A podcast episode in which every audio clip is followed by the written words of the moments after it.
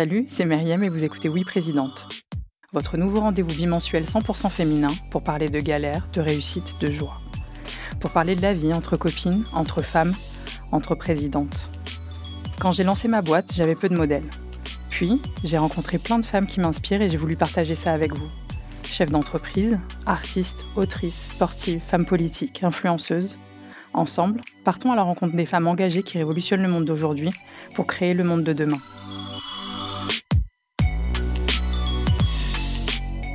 Bonjour à toutes et à tous et bienvenue dans ce tout premier épisode du podcast Oui Présidente. Cette semaine, j'ai le plaisir d'accueillir Claude Emmanuel Gajan-Moll. Bonjour Claude Emmanuel. Coucou. Donc Claude Emmanuel, tu es mannequin, tu es DJ, tu es actrice, tu es activiste, tu fais un million de choses, tu as un profil touche à tout.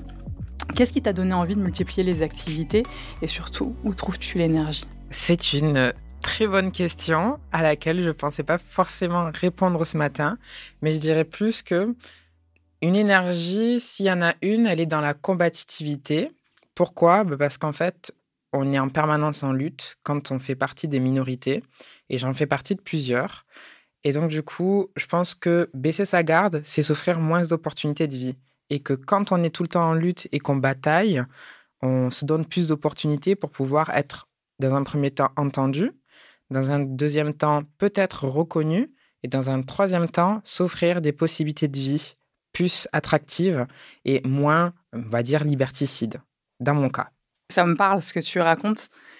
Mais alors justement, parlons de cette combativité qui me m'anime aussi euh, pour plein de raisons.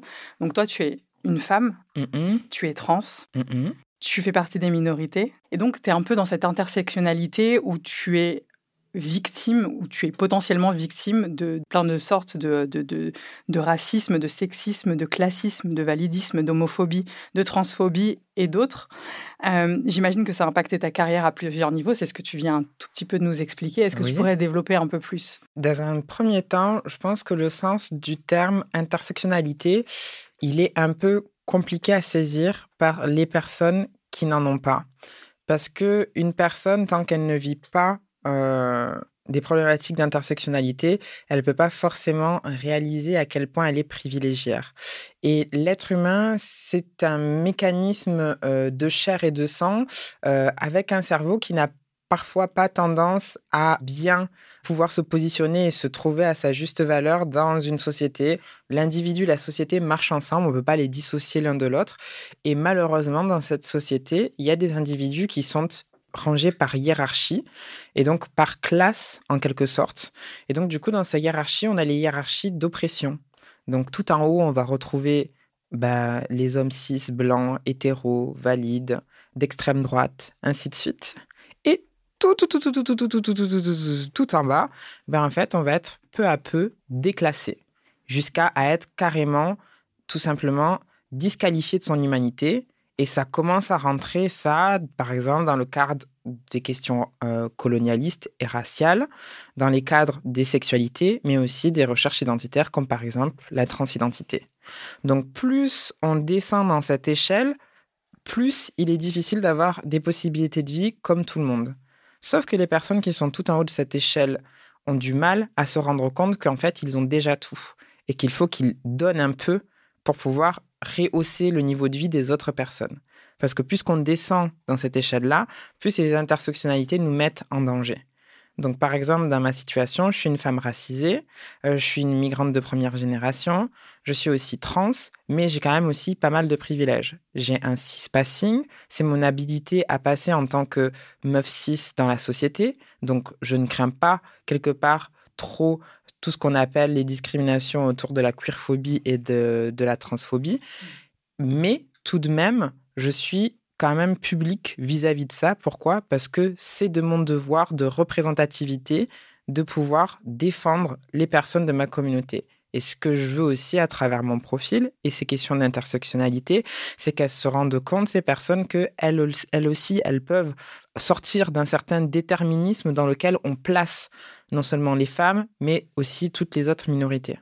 Voilà. Bien sûr. Et donc, très concrètement, comment tu as réussi, toi, avec tous ces combats que tu mènes au quotidien, à, arriver là où tu en es aujourd'hui? Parce que rien que le fait d'être une femme, d'être racisée, c'est tellement compliqué. Enfin, c'est mon cas à moi, et j'ai l'impression que ce que j'ai accompli aujourd'hui, je l'ai accompli euh, dans une énergie du désespoir. Et euh, c'était ça, soit je me noyais vraiment. Mm-hmm.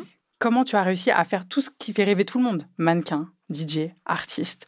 Euh, tu as fait des films d'auteur. Exactement. également. Le, le parcours est sublime pour une femme racisée. Comment tu as fait pour en arriver là? Eh bien, tu viens d'utiliser un mot que moi j'utilise dans l'autre sens, le terme désespoir. Moi, je suis tout le temps en prise d'espoir. Alors, je suis très dépressive, très vibe suicidaire, machin, très darkos, très gothica vibe. Par contre, il y a un truc que je perds jamais avec moi, c'est l'espoir. Je mise toute ma vie sur l'espoir. Depuis ma tentative de suicide jusqu'à aujourd'hui, tout est basé sur l'espoir. Et en fait, dès qu'il y a quelque chose que j'ai envie de faire, j'essaie. Et ça part toujours de ce principe-là. Dès qu'il y a quelque chose qui se passe, ça ne se passe pas pour rien du tout. Il faut insuffler. C'est-à-dire que on te tend une main, à toi de saisir l'opportunité de la saisir en retour et de la faire fructifier à ta manière. Et c'est comme ça que dans tous ces milieux-là, j'ai pu un peu fleurir. Je dirais pas que je suis en place dedans, mais au moins j'y ai touché et j'y ai fait quelque chose. Et pour moi, c'est la chose la plus importante actuellement dans le cinéma. Euh, mon premier casting, il s'est fait dans la rue. Je marchais juste, j'étais SDF et je croise Gaspard Noé avec son ancienne copine. Et en fait, je me dis, ah d'accord, c'est Gaspard Noé. Pendant plus de six mois, ils ont essayé de me contacter via les réseaux sociaux Instagram et Facebook pour pouvoir passer le casting. Moi, j'étais dans un déni absolu. Je me suis dit, ce n'est pas possible que ça tombe sur moi syndrome de l'imposteur, ainsi de suite. Enfin, c'était pas possible qu'on m'appelle pour passer un casting pour un aussi gros film. Euh, voilà. Mhm. Sauf qu'au bout d'un moment, ils m'ont vraiment harcelé pour que je puisse au moins passer le casting à une semaine de tourner le film. Je suis allée passer le casting et à la fin, on m'a dit Mais c'est toi. une histoire magnifique. Tu, tu dis que via l'espoir, tu n'as pas de croyances limitantes, mais sur ce, sur ce fait bien précis que tu viens de nous raconter, tu étais dans le déni et tu n'arrivais pas à croire que parce que j'ai une opportunité pour toi. Donc, tu es dans cette ambivalence de j'ai de l'espoir tout le temps, je, ne me mets pas de limite, ce qui est magnifique et ce qui est très compliqué pour, euh, pour une grande partie de la population aujourd'hui, mm-hmm. toutes les personnes qui rentrent dans les cases dont on parlait tout à l'heure. Mais en même temps, tu, tu, tu, as été un peu dans le déni et tu as eu ce moment de doute où tu disais mais... Ce moment de doute, à ce moment-là, parce que c'était la première fois que je, qu'on me proposait ce type de travail, c'était de me dire que moi, je n'y avais pas accès, que la société m'avait conditionné à me dire que une meuf trans racisée à moitié clocharde, elle n'a pas le droit de jouer dans un grand film d'auteur qui fera le tour du monde l'année d'après. Donc entre le moment où je passe le casting et où je vais pour pouvoir tourner dans le film et je vois que j'ai une vraie compétence dans ce domaine-là, c'est le moment où je prends conscience de mes capacités. D'accord. Donc, cette capacité-là à me rendre conscience, c'est là d'où sortent ces questions d'espoir et euh, ces dynamiques surtout. Ce qui se passe à ce moment-là, c'est que je me dis, je peux moi aussi participer à cet univers-là. Bien sûr, à ce moment-là, je n'étais pas consciente des billets qu'il pouvait y avoir dans le cinéma français, comme j'allais le découvrir dans la mode, comme j'allais le découvrir dans l'univers du pigisme ou quoi que ce soit. Mais dans tous les cas, il y avait une porte d'entrée qui était ouverte et il fallait que je la laisse ouverte. Il fallait pas que je la laisse se refermer sur moi, en fait. D'accord, ok. Donc euh, très clair, je comprends mieux le switch que tu as eu entre espoir et, et syndrome de l'imposteur, ou enfin voilà, tous les, toutes les, tout ce qu'on nous a toujours inculqué euh, depuis le plus jeune âge, euh, de non-accessibilité à, à, certains postes, à certains rêves, à certaines Exactement. choses. J'espère qu'il y a du monde qui écoutera ça et des gens jeunes qui l'écouteront pour comprendre que tout est possible, parce que c'est vrai que quand on était plus jeune, on avait très peu de rôle modèle, toi comme moi j'imagine, personne qui nous représente, personne qui... On n'a on a aucun symbole de réussite. Euh, féminin, racisé, trans. Et, euh, et c'est ce qui manque cruellement, en fait. Je, enfin, moi, toute ma jeunesse, je n'ai vu euh, à la télé, je n'ai vu que des femmes blanches, blondes, aux yeux bleus, aux cheveux lisses, filiformes réussir. Alors quand qui les caste bah, ces fameux hommes dont tu parlais au départ, on est tout à fait, on est tout à fait d'accord. Mais c'est vrai que quand tu te construis en tant que jeune femme, que tu es issue de l'immigration, que tu as grosses touffes de cheveux eh bouclés et que et que tu essayes de les lisser euh, par tous les moyens, faire à repasser tout ce que tu veux et que euh, et que ça fonctionne pas et que tu es grosse et que tu pas enfin tu vois, c'est très compliqué. Et aujourd'hui, enfin tu sais quand j'ai créé madame la présidente, c'était justement avec cette idée-là de de pouvoir représenter toutes les minorités qui n'étaient pas représentées jusqu'ici et que et de faire en sorte que toutes ces jeunes femmes et toutes ces adultes femmes qu'on est aujourd'hui puissent avoir une représentation dans la société dans, dont on manquait cruellement quand on était jeune.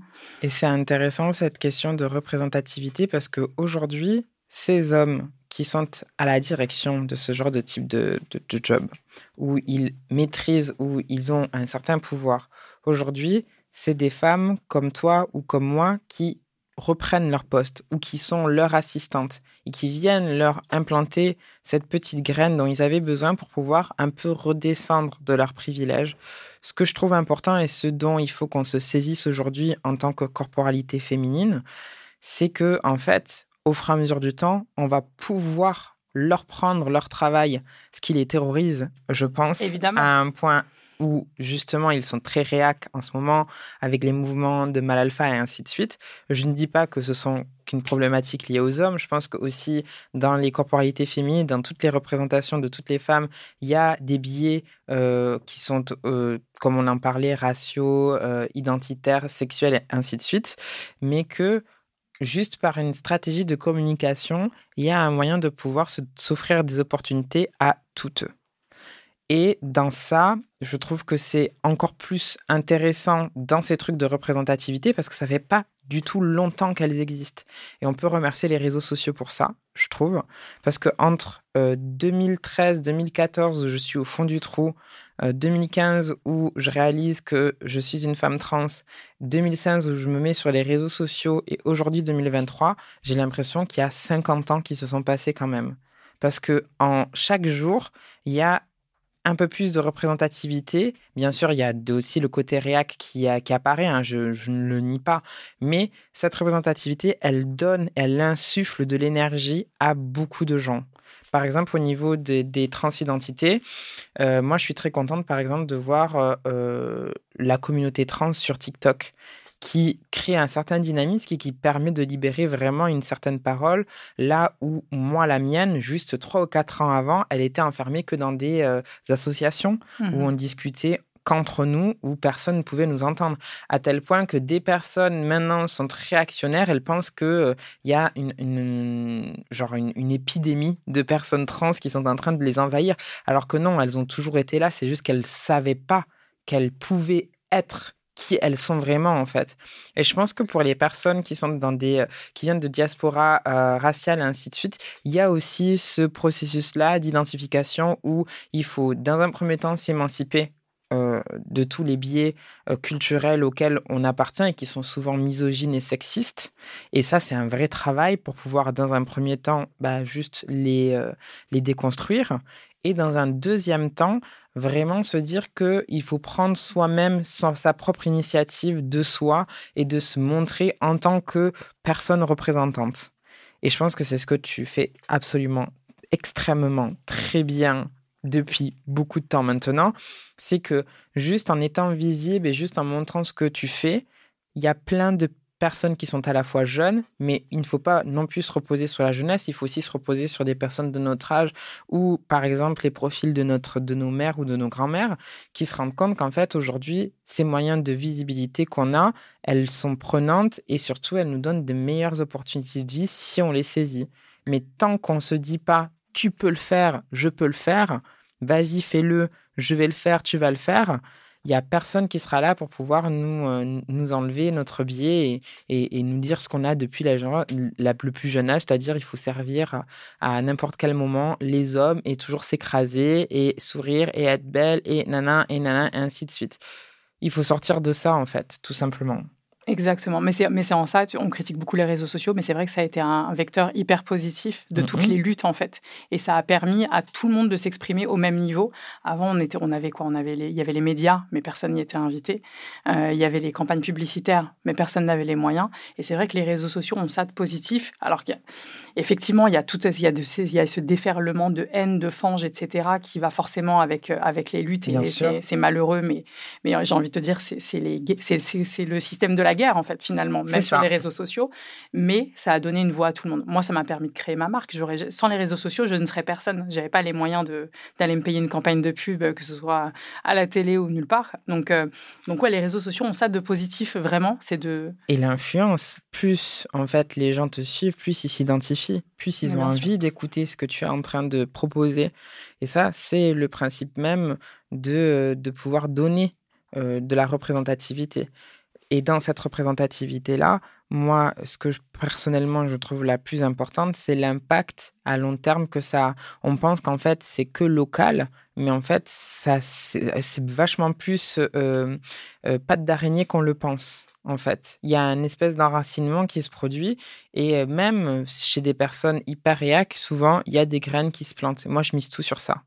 Et je pense que c'est là où toi, il y a un truc qui est vraiment important, c'est que dans ta propre expérience de vie, dans tes propres expériences post-traumatiques, ainsi de suite, ces traumas-là, tu les transformes en quelque chose de positif. Et je pense que c'est aussi un travail que toutes les personnes devraient euh, euh, prendre le temps de faire, de savoir d'où sortent leurs traumatismes, à quoi ils sont dus, pour pouvoir non seulement ben, un peu se documenter sur cette façon sociologique qu'on a d'être construit en tant qu'être humain, mais aussi pour tout simplement genre développer d'autres choses, c'est-à-dire développer ses compétences pour pouvoir se soigner soi-même de ses propres biais-là, ce que je pense qu'on fait plutôt assez bien aujourd'hui. Grâce au réseau. Grâce au réseau. Non, effectivement, je pense que, c'est, que ce travail-là est essentiel. Et justement, ça, m'amène à une autre question. Est-ce que tu dirais, moi j'ai la réponse, c'est pour ça que je te pose la question, est-ce que tu dirais aujourd'hui que ton activisme, j'imagine qu'il y a des personnes qui sont venues te voir en te remerciant pour ça. Exactement. Moi, ça m'est arrivé et c'est pour ça que je t'en parle, parce que pour moi, ça a été vraiment la plus grande victoire. Aujourd'hui, Dieu merci, mon, mon, business fonctionne, etc. Mais en fait, vraiment, mais je dis ça hyper sincèrement, ma plus belle victoire, c'est de rencontrer des filles qui viennent me voir à des événements que je rencontre dans la rue et qui me disent que euh, j'ai changé leur vie parce que je leur ai appris à aimer leurs cheveux, à en prendre soin naturellement, à se sentir bien dans leur peau. Et ce truc-là me fait toujours le même effet. J'ai l'impression, tu vois, j'ai l'impression d'être personne. Et au final, il y a cette personne qui vient me voir et qui me dit as changé un petit truc dans ma vie et j'ai l'impression d'avoir mis ma petite pierre à l'édifice dans ce monde un peu bizarre. Et j'ai l'impression, tu vois, que j'ai, voilà, je suis sur Terre pour, pour quelque chose d'important. Est-ce que toi, tu as ce sentiment-là? Est-ce que tu as eu des rencontres qui t'ont marqué avec des personnes qui t'ont marqué sur, sur, sur ce côté un peu activiste? Est-ce que... Euh, I'm getting emotional. Mais euh, oui, enfin, c'est... Euh, en fait, faire ce genre de travail, être une personne publique, bien sûr ça a des inconvénients, mais la partie vraiment ultra positive, c'est ces messages. C'est vraiment les gens qui t'écrivent ou les gens que tu rencontres tout simplement dans la rue qui viennent te dire à quel point ça a permis de les libérer. Alors bien sûr, cette question de cheveux, je trouve qu'elle est importante parce que vraiment, on a une ostratisation autour de, de, de ça et euh, ça peut complètement changer des situations de vie d'avoir une certaine texture de cheveux, mais je te laisse imaginer juste quand une personne découvre son identité ou qu'elle se questionne, à quel point, genre, pour moi, c'est un soulagement de me dire, bah, c'est une personne qui va pas essayer de faire comme moi et de se mettre, en, foutre en l'air à un moment donné de sa vie. Elle va tout de suite passer à l'étape où elle se réalise. Et vraiment, le fait qu'elle se réalise dans l'espoir, et surtout, elle se réalise bah, dans pas mal de choses parce que bah, quand c'est quand tu es une meuf trans, tu es à la fois ta propre daronne, tu à la fois ta propre amante et à la fois tu ta propre, ton propre enfant que tu élèves. D'un coup, tu dois mmh tout reprendre à zéro. Et je trouve qu'en fait, juste de pouvoir communiquer entre nous, c'est s'offrir vraiment des opportunités sorores dans un premier temps et dans un deuxième temps, vraiment de pouvoir disperser les tips.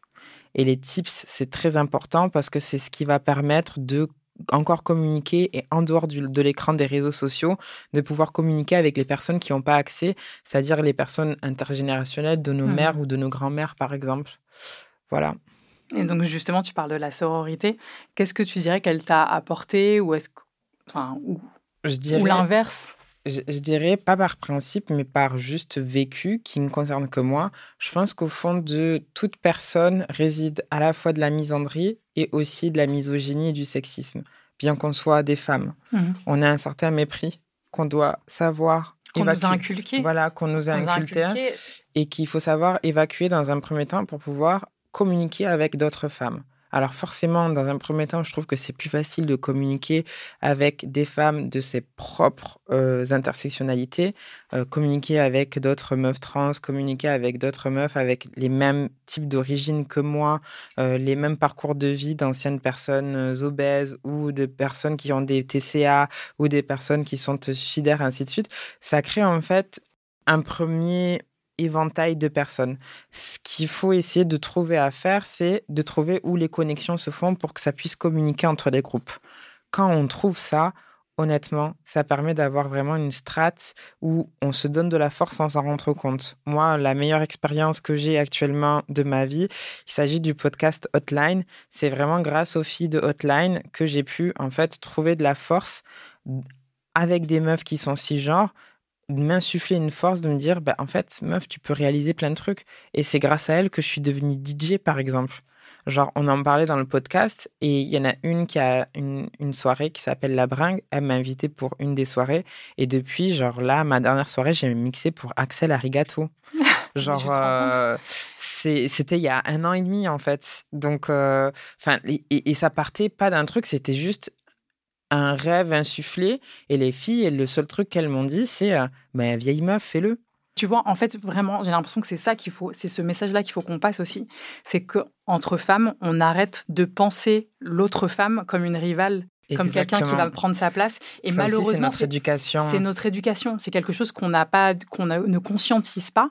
Mais les femmes ont tendance à penser qu'une autre femme qui réussit ou qu'une autre femme qui brille va prendre de ta propre lumière. Et il faut vraiment que les, toutes les femmes comprennent qu'on a énormément à gagner, à s'aider, à, s'aimer, à se choyer, à se mettre en avant. Il y, a, vraiment, enfin, il y a vraiment un vrai truc à faire. Et la sororité, je trouve que c'est un peu, aujourd'hui, le mot, il est un peu galvaudé, mais il y a, vraiment quelque chose à faire. Si, si toutes les femmes se tiennent à bout de bras et se font avancer, on est tellement puissante. Il y a tellement de puissance chez les femmes. Je suis entièrement d'accord avec ça. Et en même temps, j'ai envie de dire, c'est pas une question de même juste de compréhension ou quoi que ce soit. C'est juste d'apporter un certain soutien. Si tu comprends pas une personne pour euh, n'importe quelle situation, genre euh, qu'elle soit raciale, qu'elle soit identitaire, sexuelle, ainsi de suite, juste le fait de lui apporter du soutien, de dire bah écoute, je comprends pas, Vraiment, je te jure, je comprends pas. C'est hors de ma réalité. Euh, pour l'instant, j'ai pas les portes qui s'ouvrent pour pouvoir euh, euh, te comprendre et tout. Mais en revanche, je reconnais. Je te reconnais et je te place à la même valeur que moi et à la juste même valeur pour qu'on puisse regarder à la même hauteur. Et ce que je te souhaite, c'est d'avoir les mêmes opportunités de vie que moi. Alors vas-y, lance-toi. Et dans tous les cas, tu as mon soutien.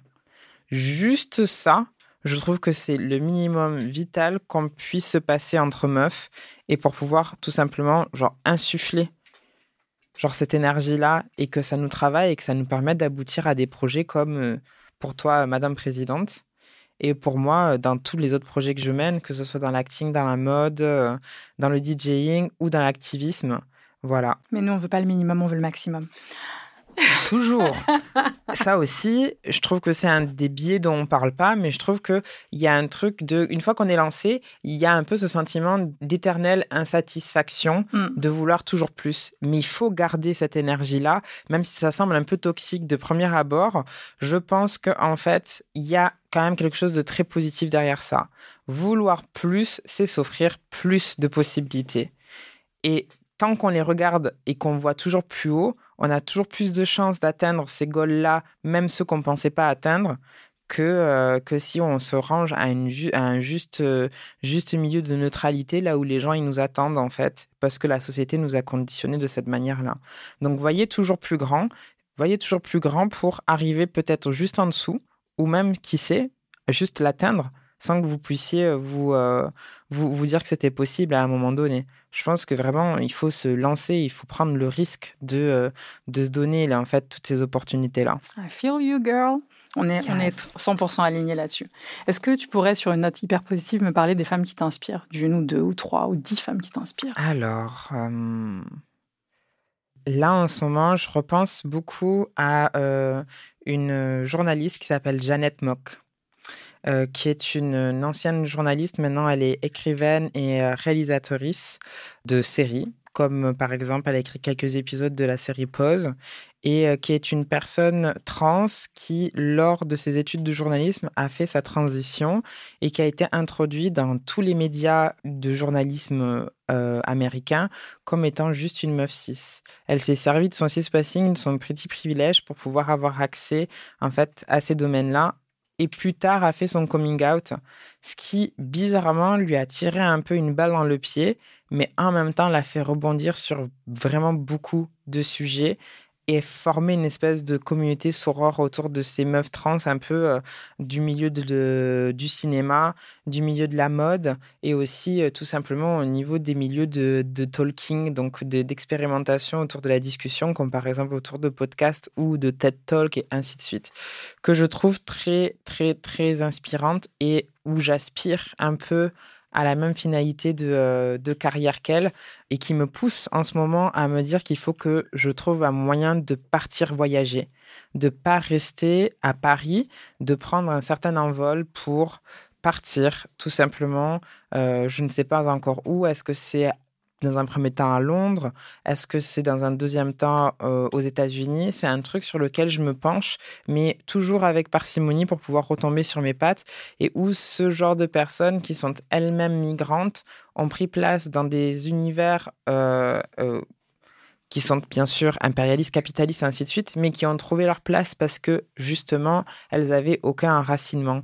Et je trouve que c'est un challenge que, par exemple, Janet Mock, elle, euh, elle me pousse à, à, franchir là pour les, euh, pour les prochaines années à, à, arriver. Voilà. Tu vois, on en revient à l'importance des rôles modèles. Tout ce qu'on disait tout à l'heure. Est-ce que sur un autre registre, tu peux me parler de ton rapport aux cheveux? Parce que moi, ça me, moi, c'est quelque chose qui me passionne. Je trouve que sociologiquement, le, le rapport aux cheveux est hyper important. Bien et j'aimerais bien que tu me dises, toi, quelle a été l'importance ou quelle est l'importance de tes cheveux euh, dans ta vie, dans ta construction d'identité, etc.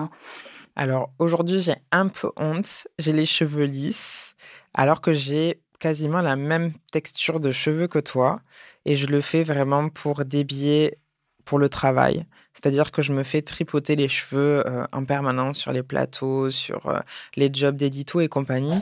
Et quand bien même ce sont des personnes qui sont spécialisées dans le traitement de mon type de cheveux, les produits utilisés, la manière de faire n'est pas pareille que la mienne. Du coup, je trouve que c'est plus efficace pour moi et on me les touche moins souvent quand c'est moi qui prends la décision de m'en occuper. Donc, je prends la décision d'arriver avec les cheveux lisses sur les jobs afin de pouvoir m'éviter des expériences où euh, finalement je me retrouve avec une coiffure que je n'aime pas, euh, que je ne valide pas et où on va me forcer à faire le travail sous cet angle-là alors que j'en ai vraiment pas envie. Voilà. Donc, euh, c'est pas par esthétisme ou par biais que je les lisse, mais plus par vraiment euh, connivence euh, et, et, et, pour me faciliter la vie, en fait. Je trouve que c'est juste d'un rapport pratique.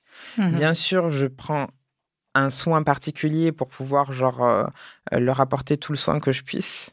Mais effectivement, dès que je peux assumer mes cheveux dans leur boucle naturelle, je le fais. D'accord. Et donc, tu n'as pas l'impression que le fait de te lisser les cheveux, ça te donne plus d'assurance ou ça te fait paraître plus professionnel? Je te dis ça parce que moi, c'est ce que j'ai, ce que fait pendant des années. Et, je, et si je n'avais pas les cheveux lissés pour aller à un rendez-vous, enfin, c'est un peu spécial parce qu'on, quand je travaillais dans l'art, on m'interdisait de, de, venir avec les cheveux lisses et quand je venais, enfin, de, venir avec les cheveux bouclés. Et quand je venais avec les cheveux bouclés, c'était la catastrophe. On me renvoyait, enfin voilà, on j'ai eu toutes les meilleures anecdotes. Alors c'est l'Aïd, enfin tout ça. Oh, Mais et donc voilà, moi je j'ai mis énormément de temps à conscientiser que mes cheveux bouclés pouvaient aussi avoir l'air professionnel. Est-ce que tu te sens plus en confiance quand tu as tes cheveux lisses ou c'est vraiment juste pratique ou, ou, ça te donne une petite assurance et le, côté, En fait, ce que j'aime dans les cheveux lisses, c'est la façon. En fait, ça me crée tout de suite un aspect très autoritaire. ok. Voilà. Et je porte uniquement l'arrêt au milieu. Les cheveux derrière les oreilles, c'est pas non plus un lissage de cheveux avec une mise en pli ou quoi que ce soit. Mhm. Ça reste quand même très strict. Et je veux que ça traduise aussi, euh, c'est-à-dire que voilà, j'ai pris, je me suis euh, lissé les cheveux, mais ça veut pas dire que pour autant je suis euh, aussi accessible et que tu peux aussi faire ce que tu veux avec moi. C'est aussi une monstration de mon identité dans la façon dont je les mets en place. Donc, cette trait au milieu, ces cheveux lisses comme des baguettes derrière les oreilles, c'est pour euh, en fait créer une distance avec les gens qui sont autour de moi. Certes, ça peut être joli dans certains contextes ou quoi que ce soit, mais je trouve qu'il y a un rapport de pouvoir que j'exerce avec euh, cette coiffure-là précisément. Quand je les ai bouclées, je les porte pas derrière les oreilles et je les laisse vivre. Ça, c'est les moments où je me sens reposée où je, je me sens que j'ai rien de particulier à prouver, euh, par exemple. Et je trouve que c'est important parce que bah, pour moi, coiffer le cheveu, euh, le mettre en situation, ainsi de suite. C'est pareil que les ongles, euh, c'est pareil que le maquillage, c'est pareil que les accessoires que je mets sur moi pour pouvoir euh, me montrer dans l'espace public. C'est un bouclier pour pouvoir sortir dans l'espace public, là où chez moi, c'est ma safe place et où j'ai rien à prouver. Là, dans, on parlait de combativité, ça participe entièrement à cette forme de combativité dans mon cas. D'accord, donc tu te sers vraiment de tes cheveux comme d'une arme Exactement. Pour, pour, exprimer ce que tu Et as. je change tout le temps de coiffure, c'est-à-dire que soit ils vont être là, euh, voilà, naturels pour euh, les castings que je fais en ce moment, euh, euh raid, baguette, machin et, et tout. Pour l'instant, en ce moment, je refuse de faire de la coloration dessus. On commence à me demander de prendre en considération le fait de faire des couleurs parce que je commence à avoir des cheveux blancs il est hors de question que je fasse une coloration. Je vais avoir les cheveux poivre et sel. Ça fait partie de mon processus de vieillissement et j'adore cette partie de moi. Ça me permet de me rappeler à quel point j'ai traversé des choses et que je suis vivante. Encore un mécanisme du corps pour pouvoir te rappeler tout ce que tu as parcouru en fait. Il est hors de question que ça soit effacé. Je veux que ça soit visible. Amen. Amen. Claude Emmanuel, euh, je ne saurais jamais te remercier assez pour ce premier épisode que tu as rendu euh, hyper facile. C'est moi, je suis trop contente d'être ici. Hein. Je suis vraiment, mais plus qu'heureuse de t'avoir rencontré. Je bois tes paroles. tu, je sais déjà que tu as changé ma vie. Donc, euh, merci, merci mille fois. à toi. Ça fait hyper plaisir. Vraiment que tu été la première invitée. Je, suis, je me sens hyper flattée, etc. Et voilà. C'est moi qui suis trop contente.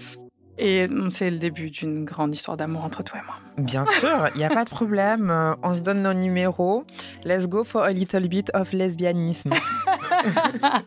Je te souhaite une très bonne journée et bon courage dans tous tes projets. Des bisous. Bye bye. bye. Ciao. Oui Présidente est un podcast animé par Myriam Kalimalone, produit et réalisé par TDA Prod. Retrouvez-nous sur toutes les plateformes d'écoute et sur nos réseaux sociaux.